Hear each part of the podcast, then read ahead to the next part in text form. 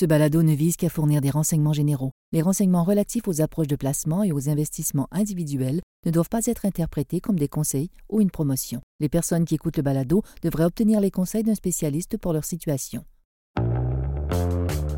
Lorsque les marchés baissent, surtout lorsqu'ils baissent aussi vite et aussi fort qu'ils l'ont fait récemment, les investisseurs éprouvent un véritable deuil et avec le deuil vient aussi le processus complet des étapes du deuil. Aujourd'hui, on va se demander si on peut examiner les récents crashs boursiers du passé et voir comment ça se compare avec celui qu'on vit actuellement et à quel point on est avancé dans le processus. Bonjour, ici Pierre-Benoît Gauthier, assistant vice-président de la stratégie de placement à IG Gestion de patrimoine.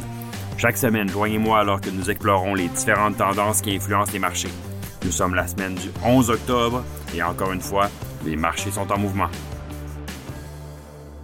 Tout à l'heure, je parlais des étapes du deuil. Eh bien, la première étape, c'est le déni. Il n'y a pas de crash boursier, les valorisations, c'est la nouvelle normale, il n'y a pas de récession, l'inflation est transitoire. Toutes des choses qu'on a entendues au début de 2022. Chaque crash à cette étape-là. En 2007, Personne ne pouvait croire, ah, l'immobilier peut pas s'effondrer, les banques peuvent pas faire faillite, c'est voyons donc, on n'a jamais vu ça. En 2000, on se disait, bon, oui, ok, le marché un petit peu baissé, mais pets.com, c'est l'avenir.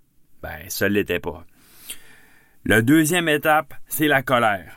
Chaque fois que Jérôme Powell prend le micro pour promettre qu'il va faire tout ce qu'il faut pour combattre l'inflation, c'est avec cette émotion-là que le marché réagit. En 2000, les gens étaient en colère quand on leur a dit que leur action qu'ils avaient achetée, ben, ils n'avaient jamais fait d'argent. Puis en fait, la compagnie avait jamais même eu de produit.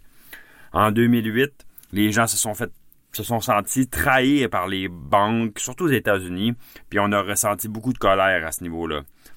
Cette année, ben, c'est les banques centrales qui sont la cible de la colère des investisseurs. La troisième étape, c'est le marchandage. En ce moment, les grands investisseurs de la planète prennent la télévision, les médias pour essayer de persuader Jérôme Powell de réfléchir à deux fois avant de continuer sa hausse de taux. Ils se disent peut-être que si on s'unit et puis qu'on a un message cohérent ensemble, ben qu'il va faire marche arrière. Puis à chaque fois que le marché voit des mauvaises données économiques, il se dit ah peut-être que peut-être que cette fois-là il va s'arrêter. Cette étape-là est assez récente.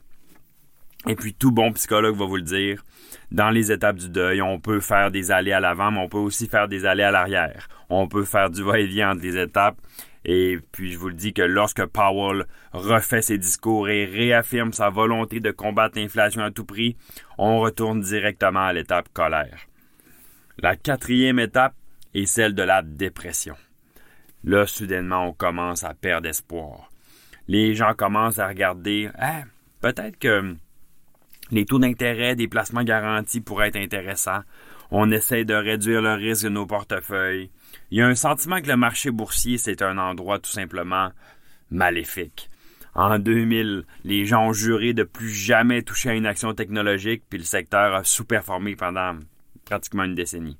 En 2008, on a vu la montée de Occupy Wall Street et un sentiment anti-marché qui était pris dans la foule. Avec la, dépression, les valorisations des actions chutent.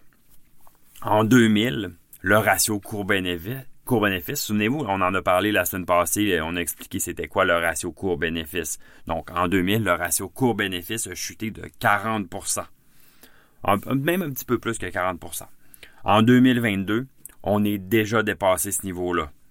Donc, la dépression est probablement là où on en est en ce moment.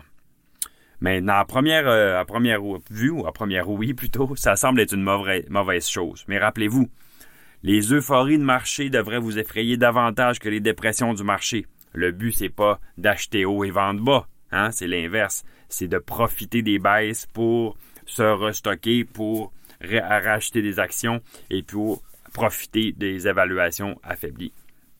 C'est le moment où les, les valorisations des entreprises commencent à être les plus attractives. L'étape finale, c'est l'acceptation. Dans les années 2000, les gens ont finalement pardonné la bulle Internet et ont réalisé qu'il y avait des entreprises dans ces technos-là qui fabriquaient des vrais produits, qui faisaient vraiment de l'argent. Les Microsoft de ce monde sont encore parmi nous, les Intel aussi.